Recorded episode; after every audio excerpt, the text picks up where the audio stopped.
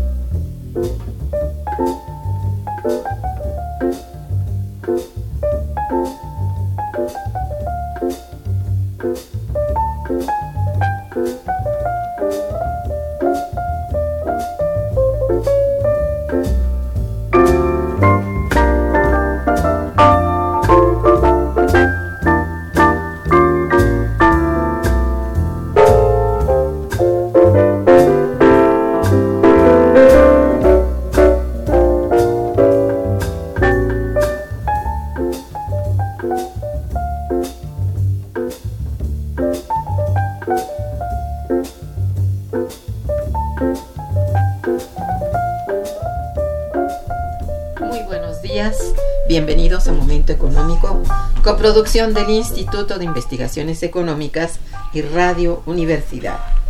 Les saluda Irma Manrique, investigadora del Instituto de Investigaciones Económicas, hoy jueves 29 de noviembre de 2018.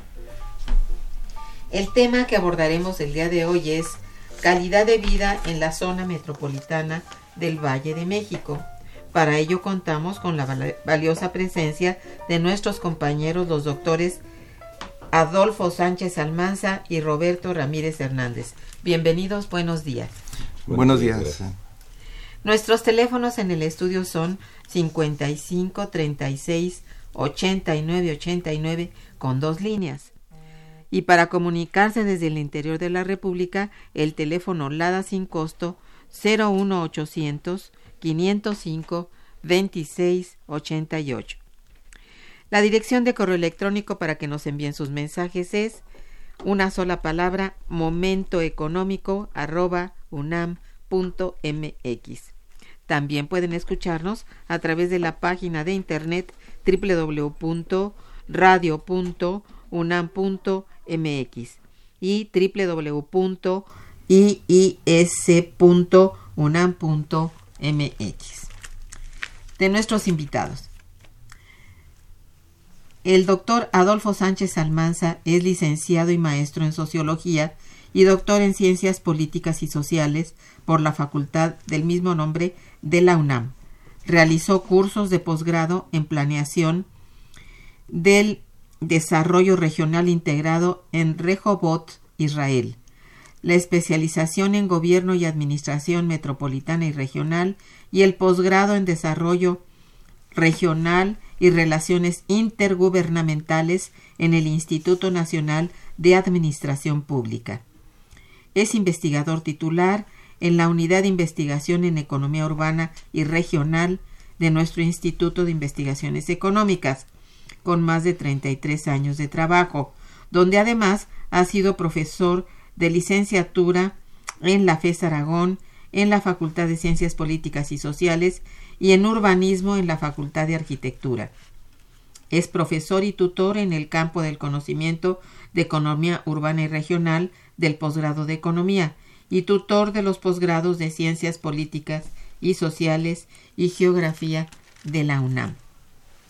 Roberto Ramírez Hernández es académico de tiempo completo en el Instituto de Investigaciones Económicas de nuestra UNAM, adscrito a la Unidad de Investigación de Economía Aplicada.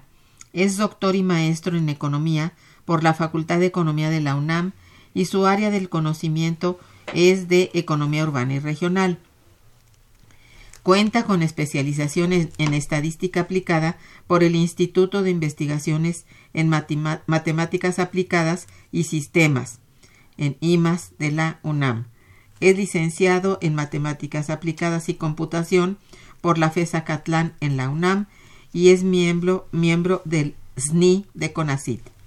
Ha participado en numerosos proyectos de investigación, lo cual le ha permitido intervenir en la formación de recursos humanos. Ha impartido cursos dentro y fuera de la UNAM.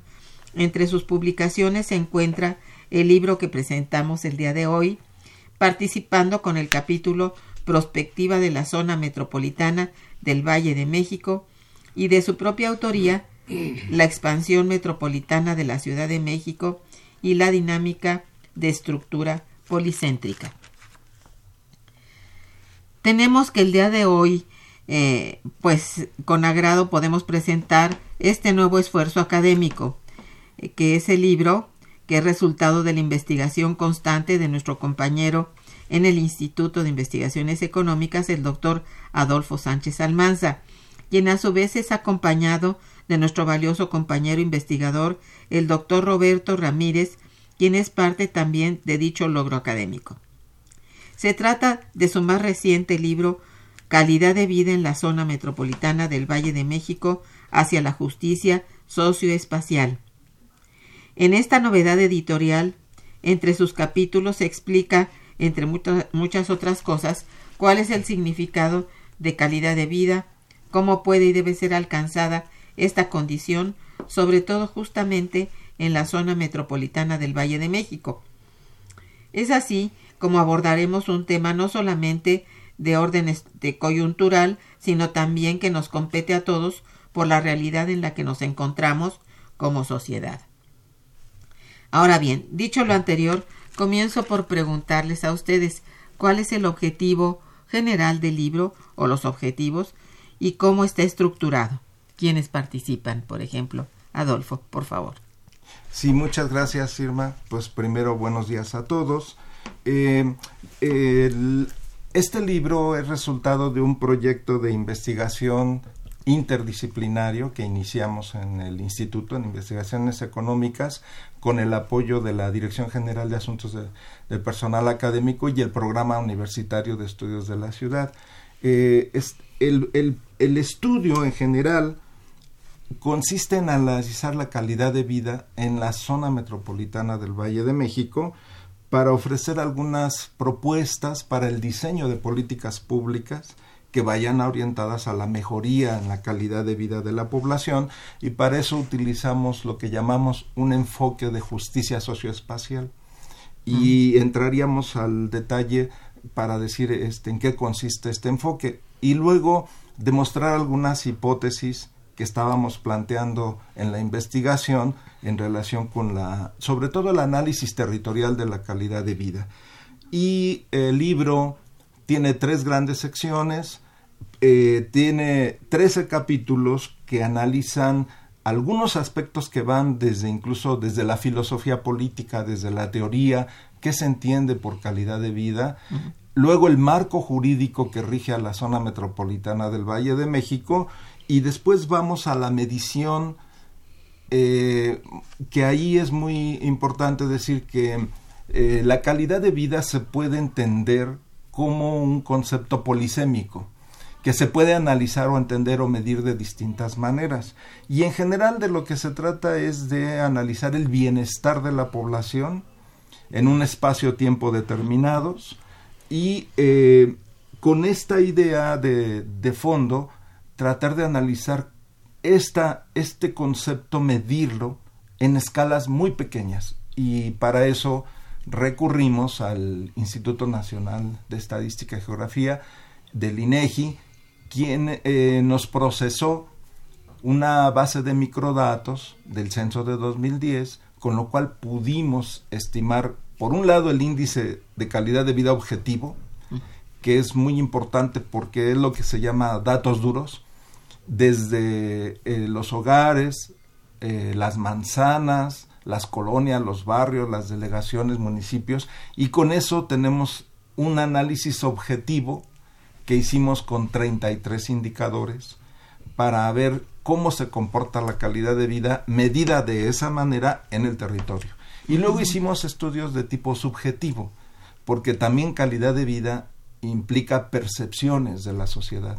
¿Qué piensa la sociedad, los ciudadanos de ellos mismos, de su calidad de vida, diferente a, lo, a la manera en que se mide por, con datos cuantitativos? Entonces, eh, está de hecho una base de datos disponible para bajarse, está libre y este, en, en, la segunda y tercera sección analizamos con profundidad algunos casos específicos que tienen que ver ya con la relación de esa calidad de vida, eh, digamos, general, con temas muy particulares. Por ejemplo, nuestra compañera Isalia Nava eh, analiza con mucho cuidado las manzanas más envejecidas de la zona metropolitana y qué relación tienen con los, con los indicadores de calidad de vida.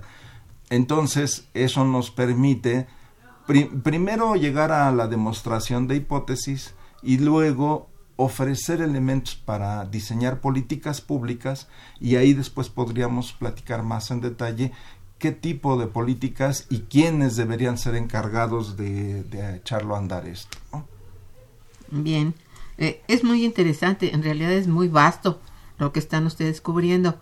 Aquí, eh, menciónenme algunos indicadores para hacer este, pues este indicador general, el índice general de calidad de vida. Por ejemplo, ¿cuáles, Roberto? Eh, sí, gracias, doctora. Le eh, agradezco mucho la invitación para participar aquí con, ustedes en el programa.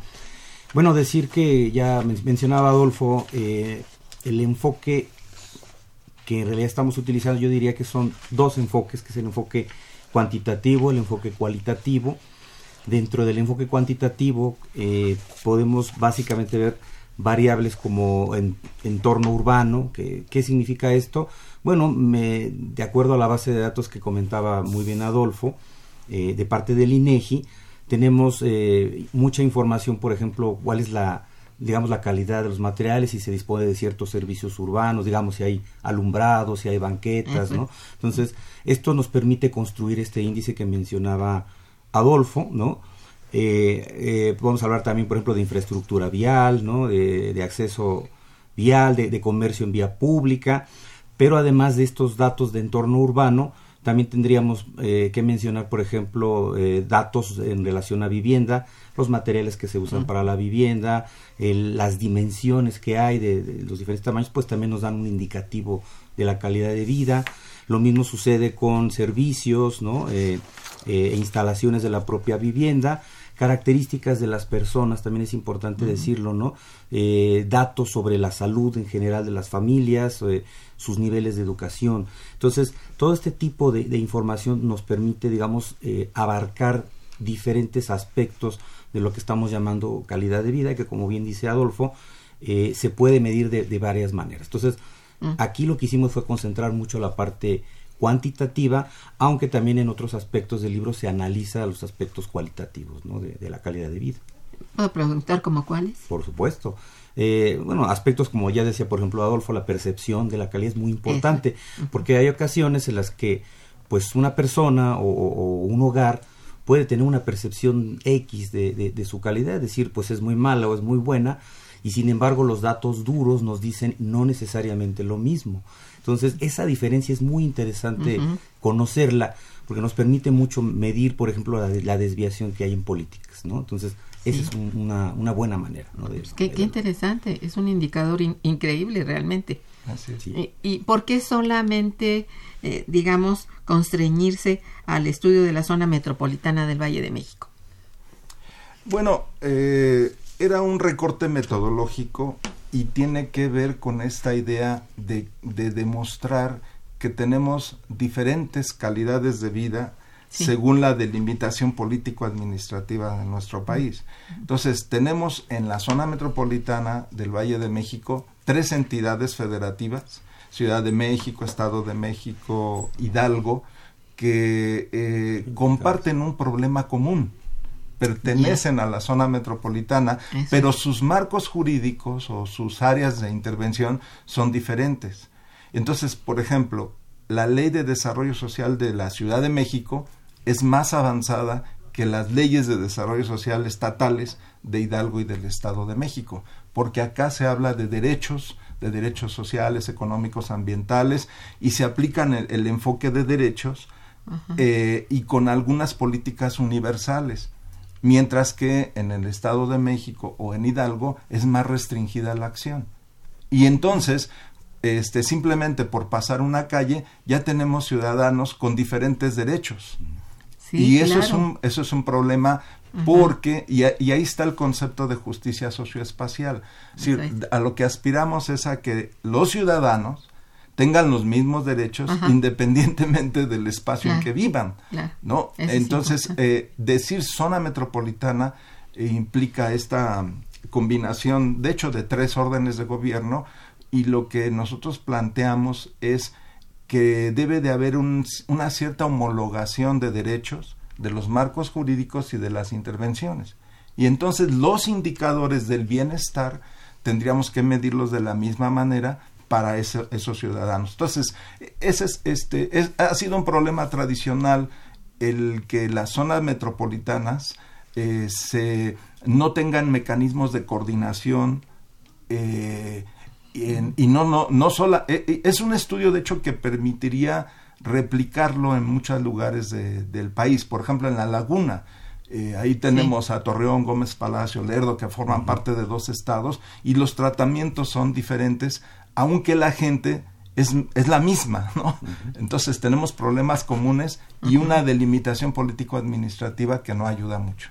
Eh, ¿Ellos son conscientes? ¿No saben esto? Si ellos son conscientes de esas diferencias? Los mismos habitantes, digamos, de estas zonas. no siempre, y ese es el problema, porque no conocen sus derechos o los derechos a los que, a los que deberían de aspirar son diferentes. En unos casos son más limitados y en otros son más bondadosos. Y ahí yo diría que con la nueva constitución de la Ciudad de México se ofrece un marco constitucional propio que es más ambicioso y que le, eh, le, da al ciudadano que vive, vive o que vivimos en la Ciudad de México más derechos. Y eso no debería de pasar. Entonces la gente debe estar consciente de, de en qué marco jurídico vive. Sí. Se complica muchísimo. En realidad eso, bueno, para la vida cotidiana parece que no, pero en casos, no sé, específicos de fallas, de lo que sea, la gente no sabe si si reclamar, demandar, pedir o esperarse, realmente es, complicadísimo. Pero tiene efectos prácticos. Por ejemplo, los programas de sociales de la Ciudad de México, como el de adultos mayores, si viven en la Ciudad de México tienen derecho a la pensión o, al subsidio. Pero si pasa la línea al Estado de México ya no. Y entonces eso genera esta contradicción y, la, y obliga a la movilidad residencial de las personas o a veces a mentir, ¿no? Por ejemplo. Sí, claro. Eh, yo quisiera, quisiera agregar lo, que muy bien dice Adolfo, lo vemos incluso en, en, pues en cuestiones muy prácticas, ¿no? Por ejemplo, diferentes reglamentos, eh, digamos, en un municipio o, en, o, en, las ahora alcaldías de la Ciudad de México, eh, o por ejemplo, a veces hay una enorme diferencia en cuanto a tarifas, por ejemplo, de transporte. Que si yo estoy en el Estado de México, yo pago una cantidad por un eh, cierto número de kilómetros de trasladarme, pero no sucede lo mismo en la Ciudad de México. Entonces, eh, hay, de verdad hay una gran cantidad de, como dice Adolfo, de, diferencias jurídicas, normativas, que francamente impactan mucho la calidad de vida y efectivamente no siempre el ciudadano está consciente de esto, ¿no? Lo, quizá está presente en el día a día, pero lo ve algo como, como cotidiano, o sea, es decir, la, la, falta de percepción de los derechos se ha hecho cotidiano para el ciudadano y eso también nos pues parece terrible, complicado, muy difícil, ¿no? no, sí, porque en verdad va acostumbrándose a no a no demandar por sus derechos o a no no pedirlos. Y cuando sí lo tiene, ¿verdad? Entonces Es, es, es complicado, sí. Y aún los gobiernos también no siempre están conscientes de la obligación que tienen ante el ciudadano. Bueno, Entonces es de los dos lados. Lo ideal es que la sociedad esté informada y, y, pueda articular con los gobiernos, los locales o el, o el estatal, decisiones que le permitan mejorar su calidad de vida. ¿no? Claro. Bien, pues estamos en Momento Económico, un programa emitido por Radio Universidad, eh, con eh, el doctor Adolfo Sánchez Almanza y el doctor Roberto Ramírez Hernández, conversando sobre calidad de vida en la zona metropolitana del Valle de México. Eh, vamos a, a, un puente musical hermoso a cargo de Oscar Peterson interpretando música de Gershwin y volveremos. Quédense con nosotros. Está escuchando Momento Económico. you.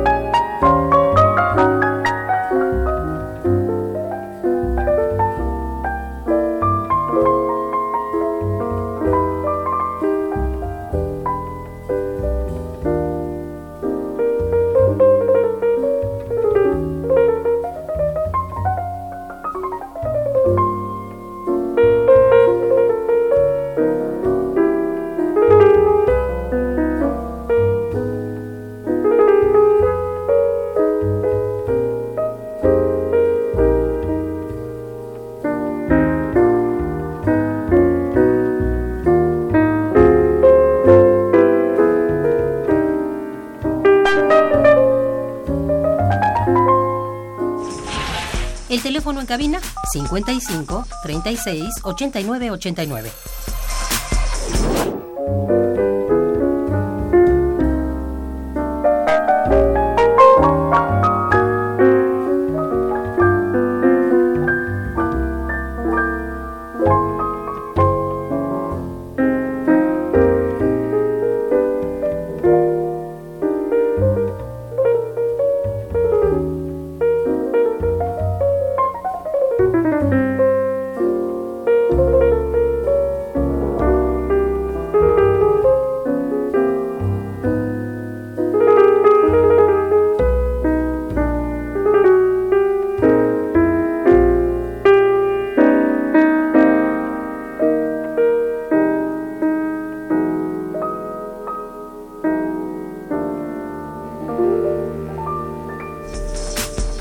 Continuamos en Momento Económico.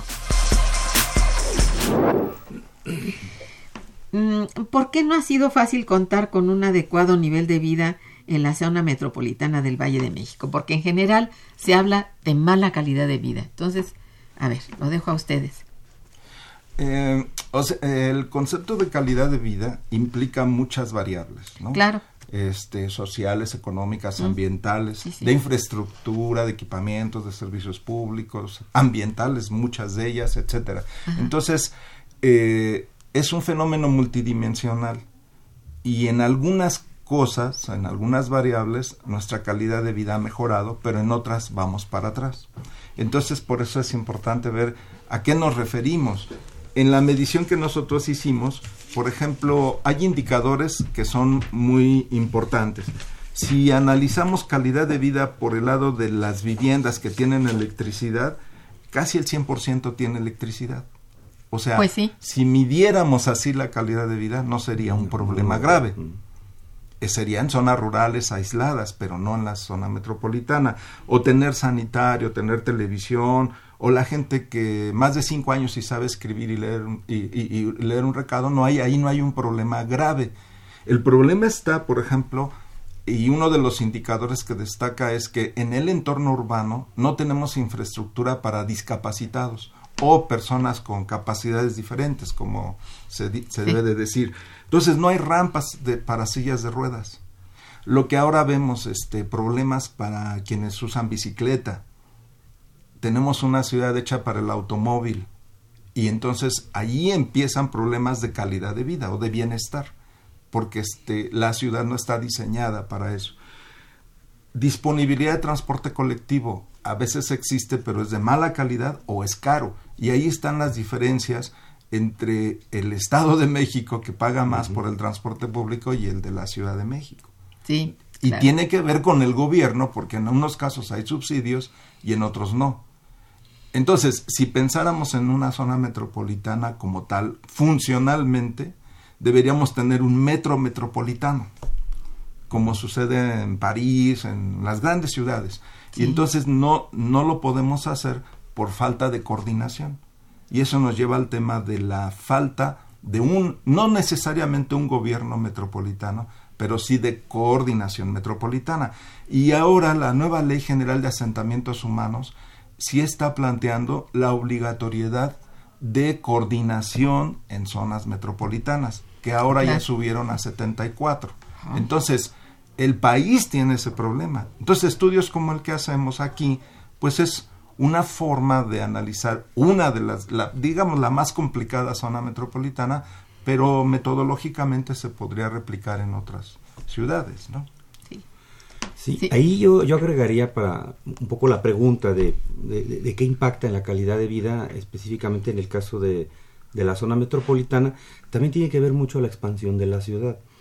Eh, si nosotros analizamos casos a nivel mundial, bueno, lo que se busca, lo, lo que se está, digamos, eh, los esfuerzos que hacen la mayoría de los gobiernos es por tener ciudades que llamamos compactas, es decir, ciudades que no se extiendan demasiado horizontalmente, sino que busquen crecimientos verticales, aumentar densidades para aprovechar la infraestructura urbana que existe, Sí, sí. porque el hecho de, de hacer que la ciudad crezca, si me permiten el término muy coloquial, crecer así como la verdolaga, ¿no? porque el, el problema de los planes en la Ciudad de México es que pues la mayoría son remediales, no son, son, son- no son realmente para, no son estratégicos en el ordenamiento del territorio.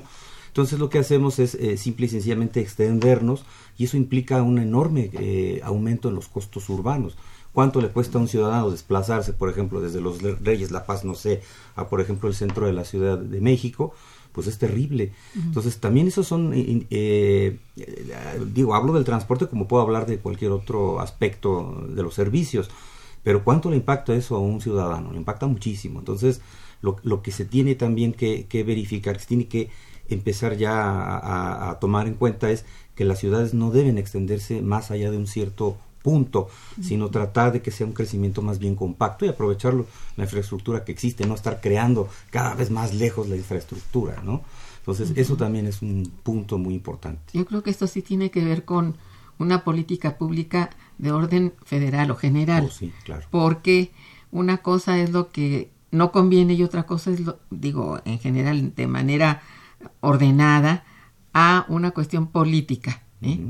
que no es precisamente de política pública, sino de política en que se permite que se amplíe más allá de ciertos límites. Exacto. Y creo que esto ha ocurrido ya en esta ciudad. No es que no haya habido limitantes, estas se han transgredido por razones Es que tiene que ver mucho con, por un lado, Eh. con políticas públicas deliberadas, como Sí. fueron estos grandes desarrollos habitacionales Claro. lejanos, Sí, que- Claro, que fueron fomentados por los gobiernos anteriores, exactamente. y, y también por la especulación en el uso del suelo, en la vivienda, Bueno, que pues sí. tienen estas grandes desarrolladoras, que a su vez respondieron a esos este, incentivos. Pero, y, en el libro hay colegas que analizan justamente el tema de valor del suelo con calidad de vida, como Domingo Flores, que analiza eh, municipios del norte de la ciudad donde se ve ese fenómeno muy claro. Otros colegas como José Gasca analizan los grandes centros comerciales que han proliferado por toda la zona metropolitana y otros como Carlos Bustamante el tema del comercio informal que también es parte de la calidad de vida metropolitana porque muchos operan en, el, en espacios públicos. Y entonces la gente sale del metro y no puede pasar porque hay comercio informal y hasta hay problemas de seguridad, ¿no? Eh, o eh, el tema de los desastres naturales. Hay están los estudios en términos de dónde se presentan más desastres naturales, por ejemplo en zonas de barrancas donde hay inundaciones o cuando hay ahora que fueron los temblores, cuáles son las zonas más frágiles, más de mayor riesgo. Y entonces e, eso es calidad de vida. Entonces, en los trabajos que tenemos en el libro, también nuestra colega Marcela Estudillo analiza las finanzas públicas relacionadas con la respuesta de los gobiernos a ese tema de calidad de vida. Entonces, eh, hay, ahí se puede analizar el tema de diferentes maneras. el, eh, el asunto es cómo logramos un plan de desarrollo metropolitano que ya existen algunos, el programa de ordenación desde el año 91, pero no siempre se respetan para realizar las, las políticas. Sí, que se pasa por alto el que se haya determinado y hasta hecho, bueno, este sale en el diario oficial y, de todos modos se transgrede, ¿no? Es, pues es algo que sucede. Sucede. Sí. Y, y bueno, con relación a, hablaban de, de las calles que no están propias, por ejemplo, para los ciclistas, pues no están propias desde que la ciudad es ciudad. Son calles angostas en donde, oye, difícilmente está el flujo de ir y venir, por ejemplo, de ida y vuelta, más los que se estacionan en los lados, ¿dónde me pones a los ciclistas? Sucede.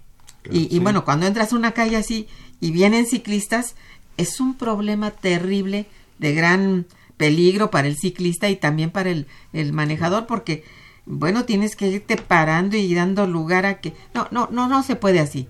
Tendría que ser realmente un trazo específico para la bicicleta.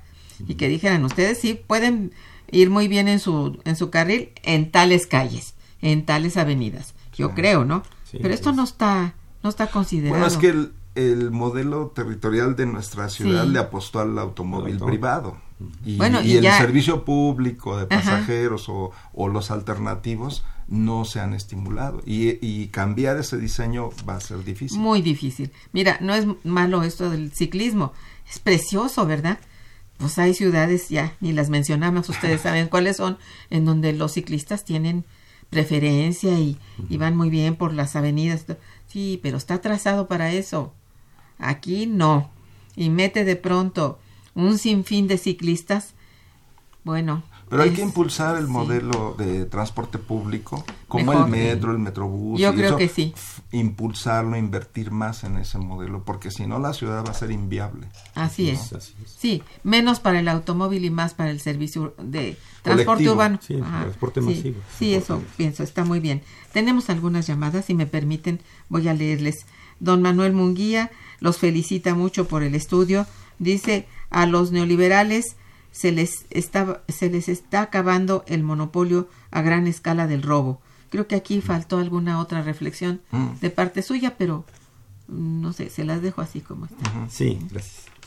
Este Aurelio García, también felicidades a ustedes ya al programa. Gracias, señor García. Dice, el tema es muy interesante.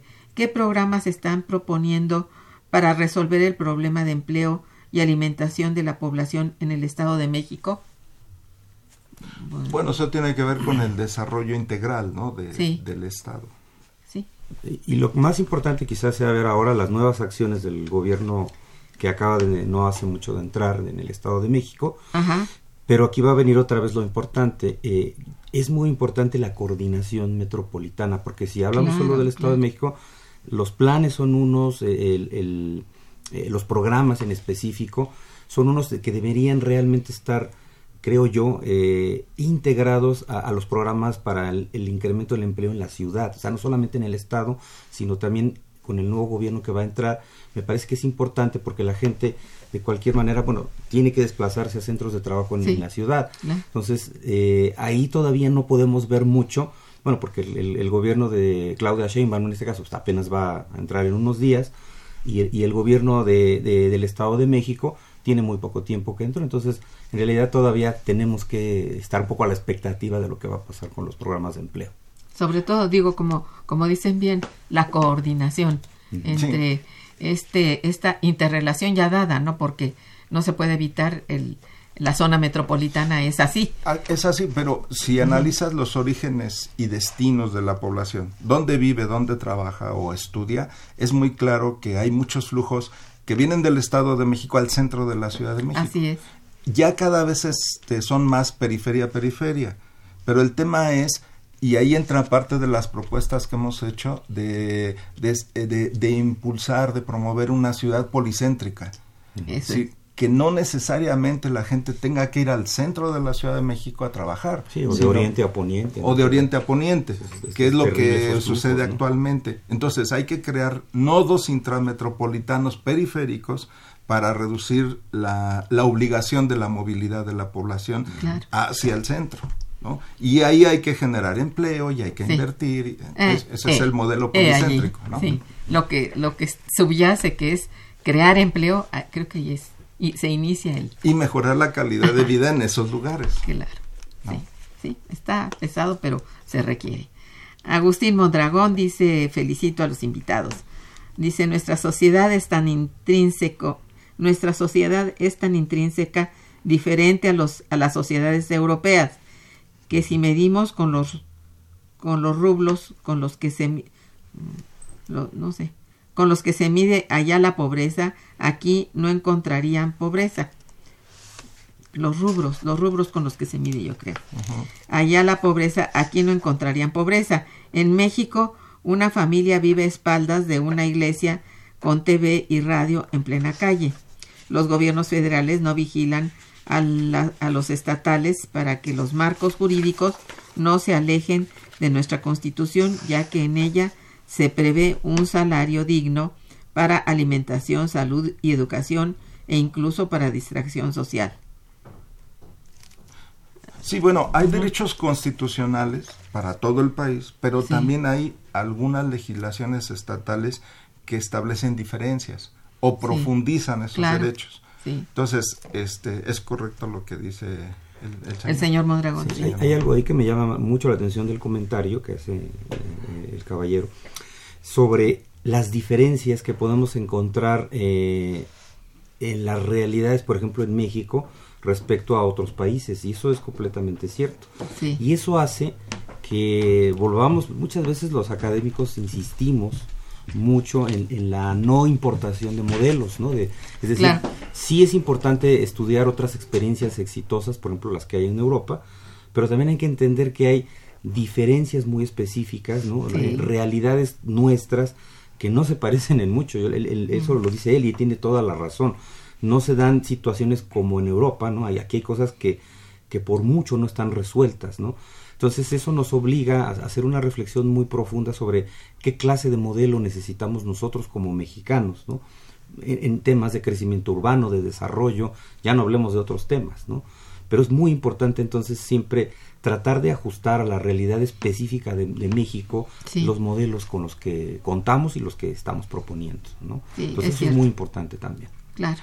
Sí, solo de agregar que eh, sí, en el libro tenemos un capítulo donde analizamos los distintos enfoques sobre calidad de vida. Sí consideramos los europeos, donde los más avanzados son el escandinavo, el sueco, el de los Países Bajos, por ejemplo, donde los indicadores de calidad de vida son mucho más sofisticados. Por ejemplo, cuántos metros hay entre la vivienda y el primer parque para hacer ejercicio, ¿no? Por ejemplo o, indicadores de ese tipo, pero son sociedades avanzadas. Y como dice Roberto, no, no queremos importar esos, queremos ver cuáles nos corresponden a nuestras realidades, pero revisamos enfoques filosóficos, de derechos, enfoques multilaterales como qué propone la ONU, qué proponen el BID o el Banco Mundial y compararlos, contrastarlos contra los alternativos como de desarrollo local o de escala humana, que son como los que propone Max Neff o los alternativos de América Latina, ¿no? que son más adaptados a nuestras realidades. Y hay muchos estudios que se han hecho en ciudades, en el Cómo Vamos, por ejemplo, de Guadalajara mismo, de la Ciudad de México, pero ciudades como en Quilmes, en Argentina o en Santiago, en Chile. Entonces hay muchos enfoques y lo que hay que hacer es ver cuál es nuestra realidad y cómo nosotros medimos nuestra calidad de vida. Sí, por supuesto.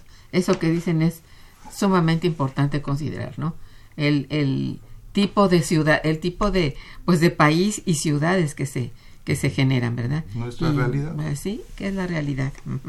Bien, uno de los modelos analíticos que ofrece el libro de ustedes es el prospectivo. ¿Cómo está desarrollado dicho modelo y qué resultados proporcionó? Sí, esta parte es muy interesante. Tuve la, pues, la fortuna de, trabajar el modelo prospectivo.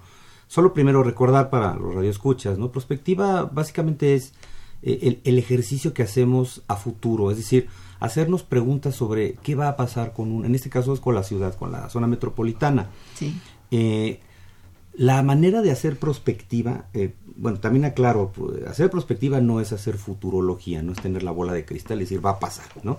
Sino en realidad es qué pasaría si.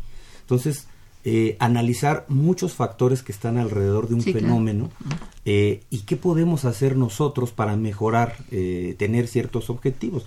Entonces, ese fue, en, en, ese sentido se hizo este ejercicio prospectivo de la ciudad, de la expansión de la ciudad, eh, hay varias maneras de, construir escenarios prospectivos. Hay escenarios cualitativos, ¿no? Donde pues normalmente tomamos en cuenta las opiniones de los expertos, de gente que se dedica muy profundamente a, temas de desarrollo urbano.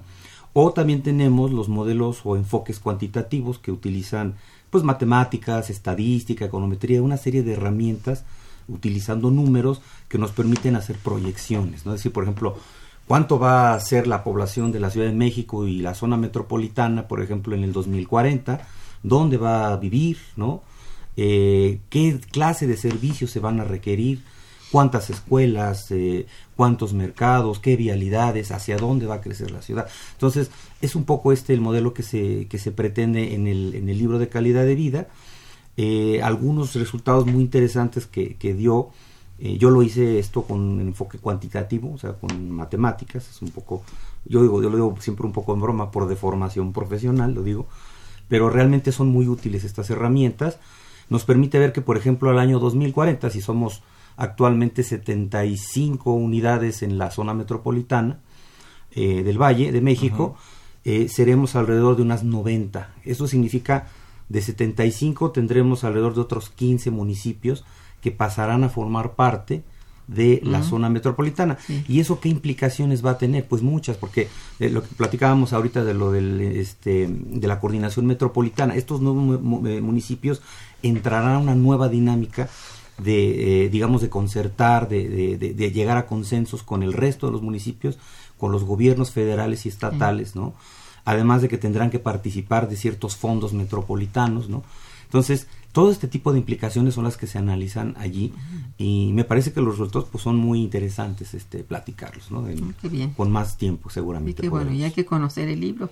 Por supuesto. El cual estamos recomendando, para ¿verdad? Que lo, para que lo revisen. ¿El libro está a la venta dónde? Bueno, está en el Instituto de Investigaciones Económicas y en el Programa Universitario de Estudios sobre la Ciudad. Eh, ¿Esto está en dónde? Bueno, el, ahora el programa está en el centro, en República de Cuba. eh, es un, eh, bueno, es un lugar más donde se podría conseguir y esperamos que en, en, las ferias de los libros que van a ver. El de minería, por ejemplo. Así es, ahí se va a presentar. Se va a presentar y va a estar a la venta. Ojalá haya un poco más de distribución en librerías conocidas, ¿verdad?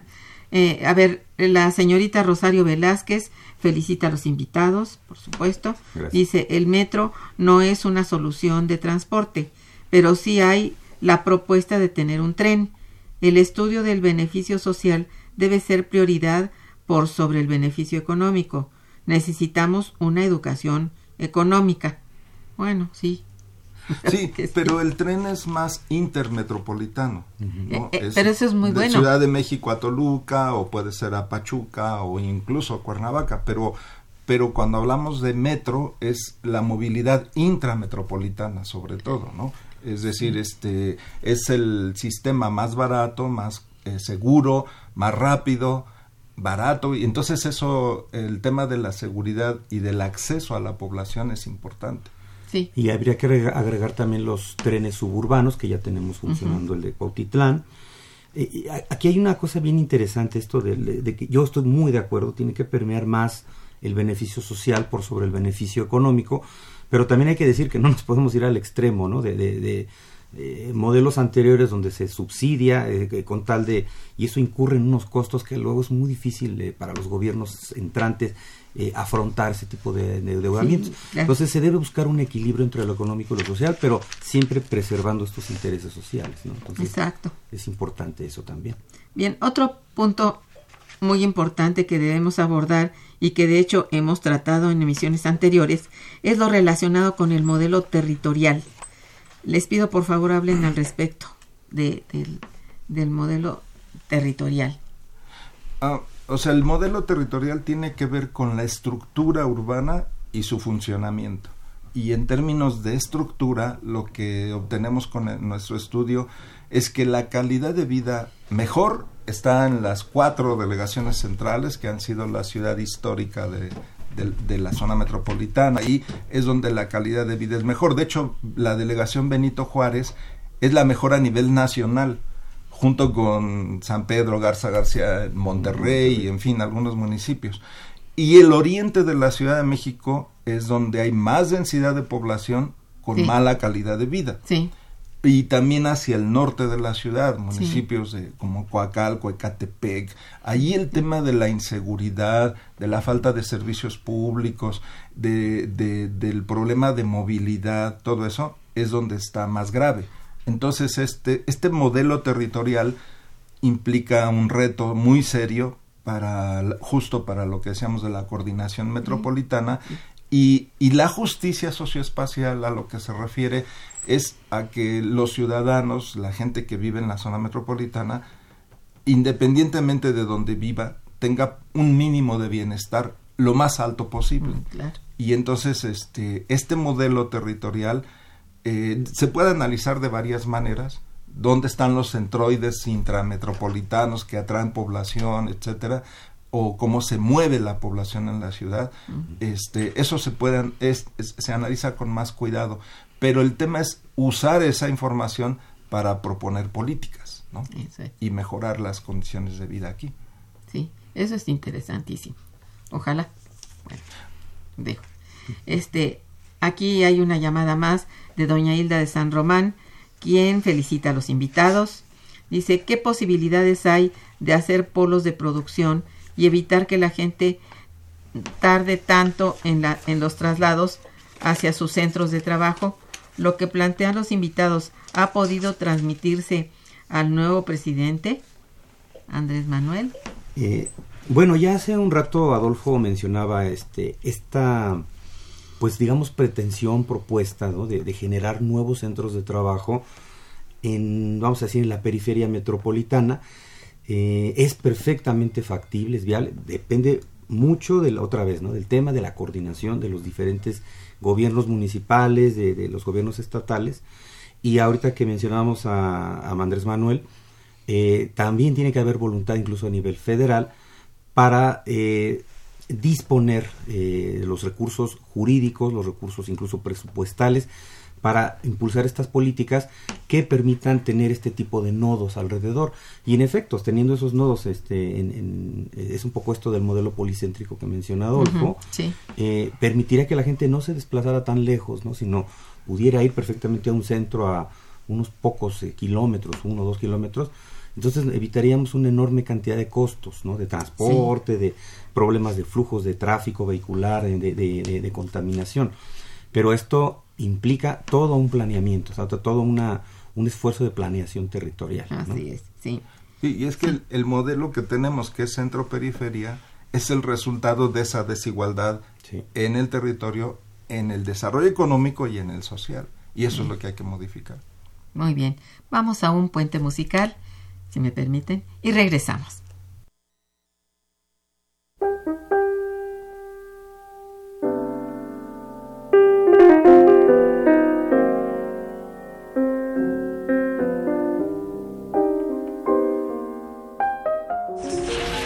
Está escuchando Momento Económico por Radio UNAM.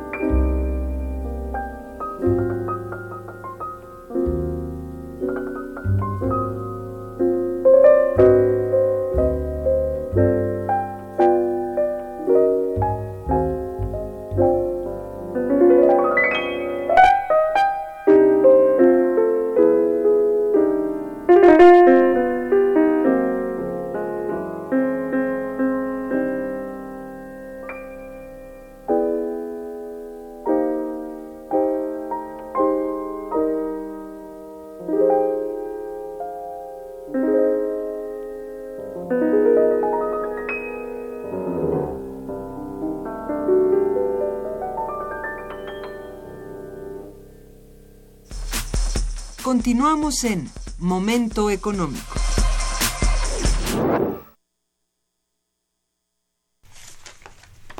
Bien, eh, tengo aquí unas llamadas de, de, nuestro público, de la señorita Josefina Cruz, que felicita a los invitados. Dice, ¿qué se puede hacer por el metro, ya que es un caos por el comercio ambulante, sobre todo en cuatro caminos? Es, un problema realmente este, difícil. Yo eh, entiendo mucho el, sentir, ¿no? El comentario de la radio escucha. Eh, ¿Qué se puede hacer? realmente ahorita es el momento en el que, en el que se debe de tomar eh, el problema realmente. Y pues uno, lo primero que hay que hacer es destinar partidas presupuestales mucho mayores, creo yo. Pero eso es solamente una parte del problema. La otra cuestión es el, el ordenamiento otra vez territorial que se tiene que hacer eh, al interior de la ciudad eh, y por supuesto también en el país. Eh, muy específicamente los planes. Sí, se puede hacer mucho por el metro. Y, y, el metro en específico necesita en este momento, digo, todos los que usamos el metro todos los días lo vemos, ¿no? Simplemente basta voltear hacia el techo y ver cómo casi se nos viene encima el, el, techo de, de, la, de la, ¿cómo se dice? Pues del estado en que se encuentran las instalaciones. Realmente urge destinar recursos a ellos, sí, claro. Es muy importante. Tiene razón, sí. Este, bueno, don Apolonio Peña también los felicita mucho y felicita al programa, gracias. Dice, crear una planeación de ciudades sustentables es posible. y si es posible, ¿cómo hacer llegar este proyecto al nuevo gobierno? Otra vez, ese es, eh, eh, pues, es muy bueno. un sentido, ya, ya hay propuestas de este, ciudades prósperas, sustentables, resilientes, que vienen desde organismos internacionales y ya se sabe en dónde incidir.